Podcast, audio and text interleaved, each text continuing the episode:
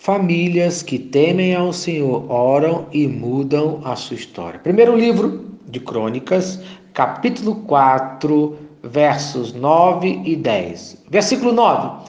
E foi Jabes mais ilustre do que seus irmãos, e sua mãe deu-lhe o nome de Jabes, dizendo: Porquanto com dores o dei à luz.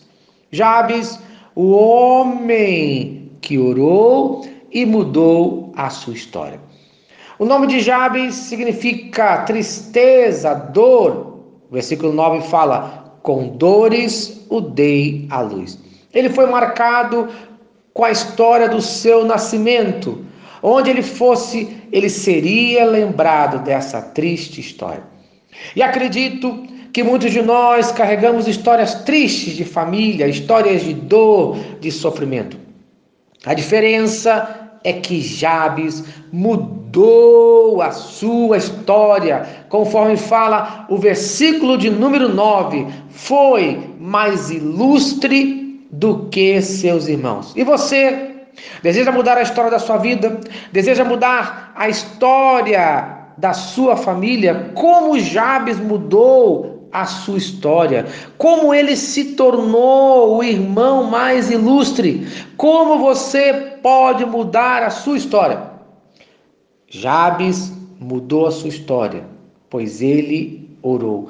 Esse foi o seu segredo. Versículo número 10: Porque Jabes invocou o Deus de Israel, dizendo: O que foi que ele disse em oração que mudou a sua história e pode mudar a sua também nesse dia. Bom, em primeiro lugar, ele disse: E se me abençoares muitíssimo, isto é, ele não especificou em que área. Ele deu um papel em branco nas mãos de Deus para Deus escrever a sua história.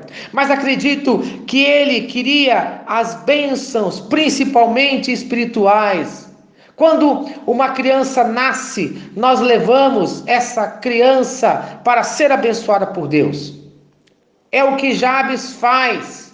Ao invés de carregar aquela dor e aquela tristeza do seu nascimento, ele não quer carregar mais isso, mas ele quer uma bênção especial, não é uma bênção qualquer. Ele diz: muitíssimo. Acredito que você e a sua família desejam ser abençoados de uma maneira fantástica, de uma maneira enorme.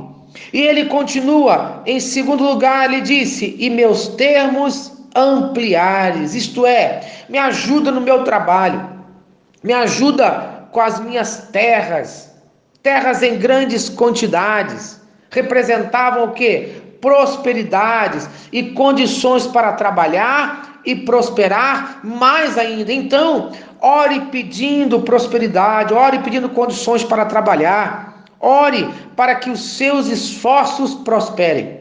Em terceiro lugar, ele disse: E a tua mão for comigo, isto é, a tua presença.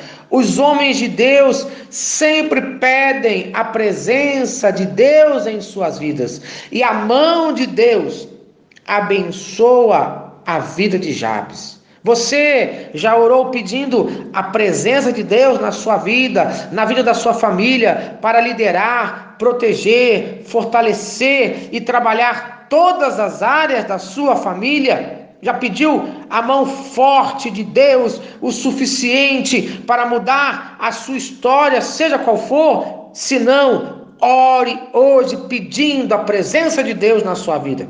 E em quarto lugar, ele disse: E fizeres que do mal não seja aflito. Isto é, guarda-me do mal, guarda-me do pecado, da angústia, para que eu não me entristeça lembrando do meu nome, lembrando da dor, lembrando de toda a tristeza que eu já passei. Da mesma maneira, ore hoje, nesse momento, para que você esqueça o seu passado de dor, para que você deixe para trás tudo no nome de Jesus. E qual foi o resultado das orações de Jabes, que pode ser o resultado da sua oração?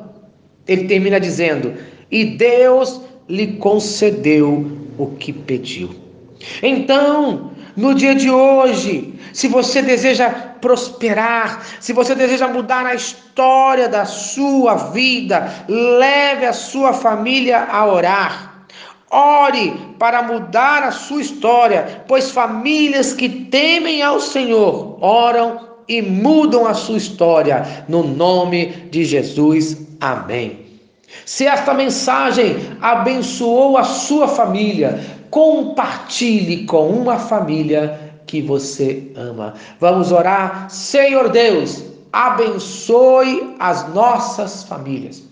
Mude a história da minha família, mude a história da minha vida, no nome de Jesus Cristo. Amém e amém. Eu sou o pastor Eloy, sou pastor da primeira Igreja Batista em São Miguel Paulista, localizada na rua Arlindo Colasso, número 85, no centro de São Miguel Paulista, São Paulo. E lembre-se, Deus no controle sempre.